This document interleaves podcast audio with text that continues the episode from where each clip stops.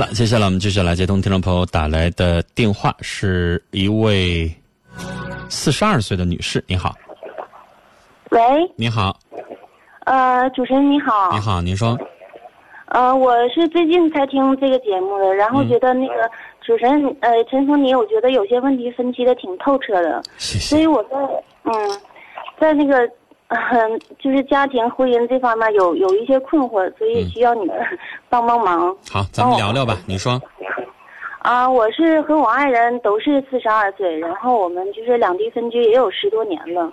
嗯，嗯，就是现在觉得感情越来越淡，就是每次他一回家，就无话可说，觉得。那女士，你想想，你两地分居十几年了，你们俩的感情要越来越浓，那就违反自然规律了，是吧？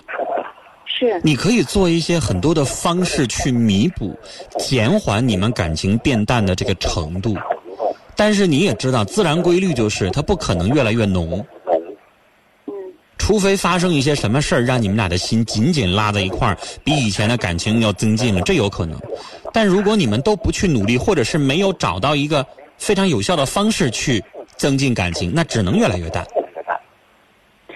但是我觉得他就是就是他是在国外工作，然后时间长也不知道是工作原因呢，他变得话越来越少。我不知道在外面出差的人他有没有这种感觉，就是有点自闭似的。我觉得可能是跟你的话越来越少。嗯，那我想，他为什么跟我话越来越少？我觉得我们那那么长时间不见，应该话越来越多。我想跟他那么说的话长，时间不见，感情已经越来越淡。而且，女士，你相信你丈夫十几年，他不过性生活呀？你认为一个大男人他都靠自己解决吗？可能吗？嗯，这个我觉得应该是没有太大的问题。我觉得在这方面，因为他们在国外看得很严，这谁看得很严？就是国内的人也看着，国外的人也看着，谁看着他呀周？围的同事都看着。女士，你有点天真了吧？周围的同事就算看着了，你就认为肯定会告诉你实话吗？因为他们同事之间竞争很激烈。那竞争激烈，跟他在外边跟谁一夜情一次有什么关系呢？他们同事二十四小时看着他出去一个小时，跟一网友开了一次房，上了个宾馆，这事儿肯定能看得住吗？女士，如果你要认为一个男人在国外十几年的生活永远靠自己解决性需要的话，我只能笑了。作为男人，我自己，我想告诉你，我做不到。然后你又说，那感情女士啊，我刚才告诉您自然规律，感情是不是越处它越亲？嗯就像亲属，你要是十几年不走动，或者十几年就走动那么几次，那感情也会生疏，对吧？嗯那你们两口子更是啊。他不爱跟你说话，就是因为他现在觉得没啥跟你说的，感情很淡了，有啥好说的？二一个老夫老妻了，这么多年了，又不是年轻的亲密的小两口。那我就想知道一下，就是现在的现在这这这些这些男性朋友，他们就是在外面，呃，咱们说的不好听点，是花天酒地也好，他们对就是自对对自己的妻子，他们到底是怎么想的呢？是觉得弃之可惜，食之无味，还是说的，嗯，哎呦，我就不知道该怎么形容了，还是觉得还是有感情。女士，你上网上搜一个调查，我大概上周刚看到一个，因为我比较愿意在网上看这些关于心理、关于婚姻的一些调查东西哈。刚刚有一个，呃，我们国家中国社会科学院调查的一个关于无性婚姻的一个东西。呃，我们现在有超过百分之三十五的比例，夫妻两口子不过性生活。无性婚姻，然后两个人呢，谁也不干涉谁，嗯他俩已经不再有性生活了，就是夫妻两口子之间。但是这个调查里没写说夫妻各自是不是有自己其他的性生活，反正他俩之间没有了，嗯，但是不离婚。就有的时候，女士，你你问问你的父母，你父母可能六十多岁这个年纪，他们可能也早也没有性生活了，所以呢，你问他们现在还是爱吗？可能他们也说不出来爱啥呀。就像小品里说的，凑合着过呗，那还能离咋的？就是有的时候他不一定是因为爱在一起过日子，可能是因为有孩子，也可能是因为组建一个家庭不容易，离了的话再找也不容易，再走一步，或者说是就这么过着呗。别人家过十年二十年之后感情不也淡了，不也这样凑合着过吗？那您觉得这样的婚姻有意义吗？那女士，如果你换一个人，你们俩也特别特别的恩爱，然后你俩结婚。两国分居十五年之后，你觉得会不会是一个样呢？我觉得一个样的几率非常大。你们两个人的这个状况啊，太特殊了。你别说两国分居，就夫妻两口子在一起生活十五六年，就天天在一起，你问问你现在这些。超过四十岁的身边的闺蜜姐妹们，你问问她们，夫妻两口子还像不像以前那么甜蜜？是不是凑到一块堆有那么多的话说？你挨个问问。倒不是说要求有多有甜蜜什么，就是起起码的夫妻之间的交流，我觉得这应该是有的。就是我想说，你去做个调查，你问问你身边的那些同学，就小学同学跟你一个年纪的人，他们人到中年这个时期，夫妻都怎么样？我想会告诉你，可能得有一半的人告诉你，她跟丈夫几乎没什么沟通，就更别说你这么特殊的情况了。人家俩天天在一起生活，可能都会这样。就是他跟时间有关系，然后二一个跟夫妻两口子本身的生活情况有关系。那女士有没有说两口子现在，你都别说像你一样的起码沟通，人有有的两口子现在就能手牵着手非常甜蜜的，你说有没有？有。嗯我身边就有，但是你得发现这两个人的性格不一样。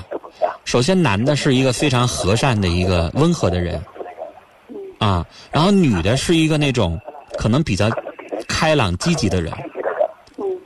什么意思呢？就是他们俩可以当着我面两人在一起手拉着手，他们俩可以当着我面四十多岁人了啊，当着我面这个女的就就窜到她老公怀里去，然后她老公这边还得。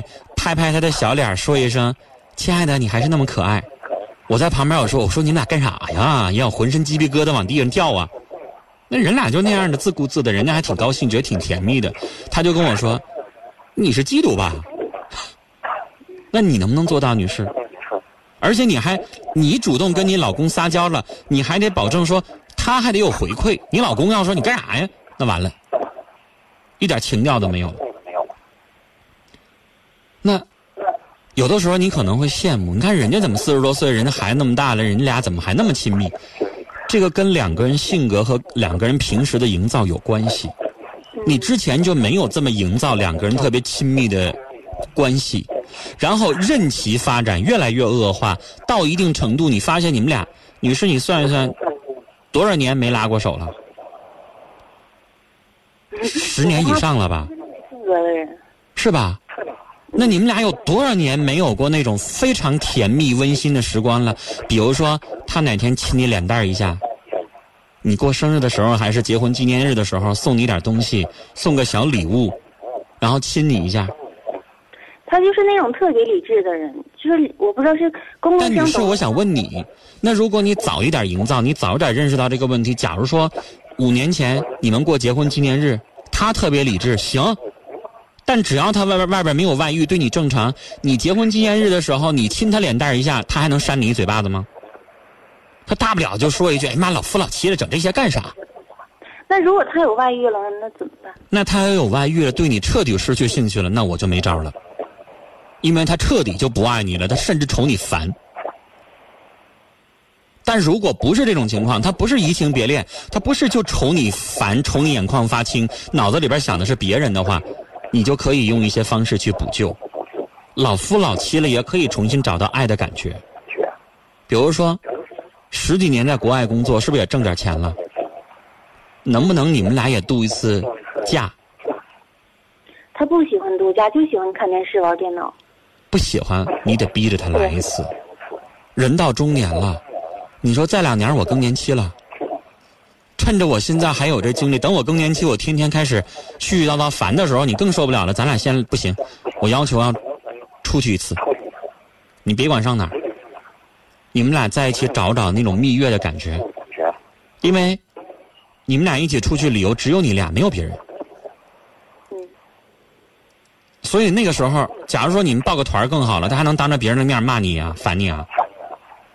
你撒撒娇，就是你是女人啊，那你不可能要求你家老公成天把脑袋放你怀里，然后跟你撒娇吧？不可能吧？你就用这样的方式稍微改善一下你们夫妻的关系呢？是不是？